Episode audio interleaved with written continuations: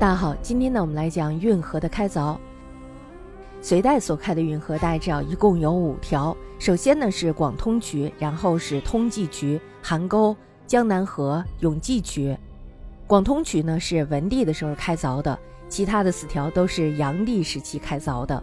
其实呢，这些运河大部分都是利用自然的河道，或者是疏浚前代已经干枯的旧沟，只有一小部分才是真正的以人力开凿的。总之呢，隋的开河是将若干自然的河或者是旧沟连成一气，大家知道这样呢就可以延伸水上的交通路线，这与秦代修筑长城的情形是有些相似的。本地开河的目的呢是便利关东诸州的粮食向关内输送，当时的关东地区与关中地区的交通呢是非常不方便的，陆地上大家要知道要经过潼关以东，还有就是以西的山区地带。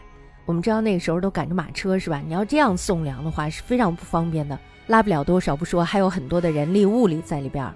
水路呢虽然有渭水经京师以北东入河，但是呢由于泥沙的淤积，这个水呢特别的浅，所以大家想它能不能过大船呀？它不能过大船是吧？因此呢，文帝于开皇四年，也就公元五百八十四年的时候，命令宇文恺督率水工。那么在渭水以南呢，开了一条渠，引渭水入渠内。这就是从首都大兴，也就是陕西西安市东流至潼关而入黄河，全长呢一共是三百余里，与渭水南北平行，成为了渭水的支流。这就是我们说的广通渠。它呢大体上是循着汉代所开的漕渠故道，而非是完全以人力开凿的。那么自广通渠完成以后呢，关中的交通大为改进。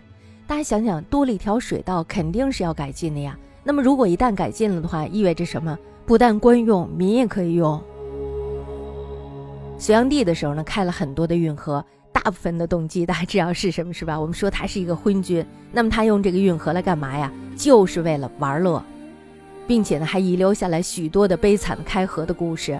但是呢，至少是在无意之中，使后世得到了不少的便利。隋炀帝于大业元年，就公元六百零五年的时候，开凿了通济渠，从洛阳的西苑古洛而水。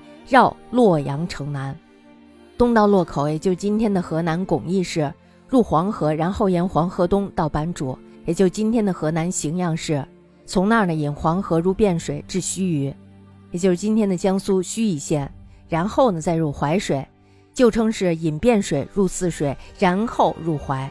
这段工程呢，前后征用河南淮北诸郡的民夫达到了百余万人。大家想想，这是一个多么大的工程，是吧？幸好不是开国是吧？开国的时候哪有这么大的人力啊？富了嘛就开始作了。同年呢，隋炀帝又征发了淮南百姓十余万人，把旧日沟通江淮的邗沟加以疏浚。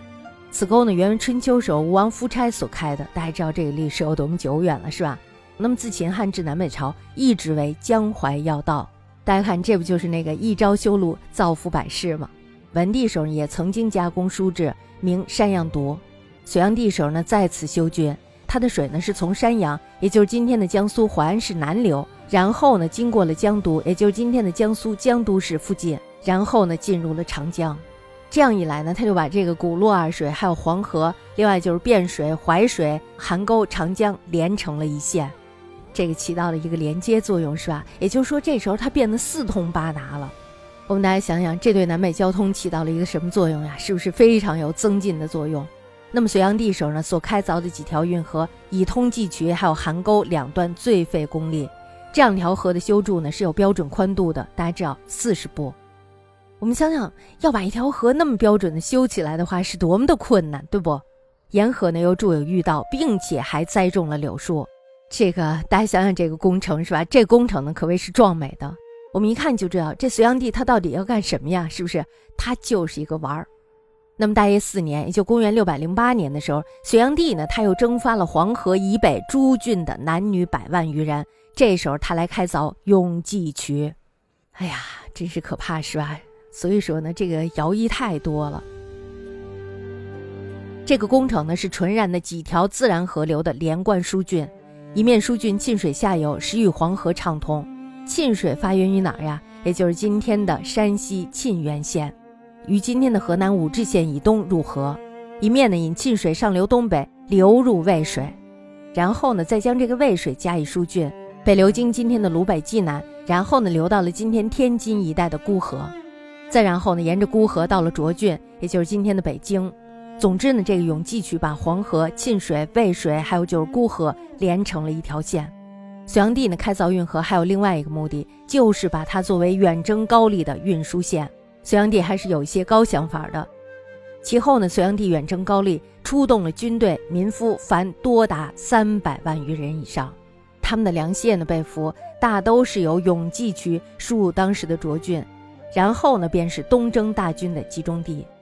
大业六年，也就公元六百一十年的时候，隋呢又开凿了江南河，自京口，也就是今天的镇江丹徒区，至余杭，也就今天的浙江杭州市，一共长达八百里。它的大部分呢仍然是沿着古时的渠道加以疏凿。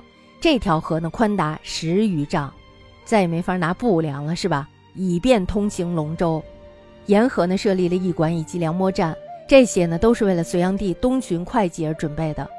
隋代五条运河开凿成功以后，这就使得帝国内部的南北东西的交通大为增进。我们知道它已经编织了一个庞大的网络了，是吧？它非常的发达，比起陆路来，它更加的发达。而运河呢所贯穿的地带，我们大家都知道，道路呢可以带来财富，是吧？所以呢，运河贯穿地带皆是经济文化发达之区。南北朝以来呢，南北横断的地形至此打破。我们大家可以看，它对于统一基础的奠定，无疑是有大帮助的。那么隋以后呢，就成为了唐帝国的经济命脉。这不就我们常说的前人栽树，后人乘凉？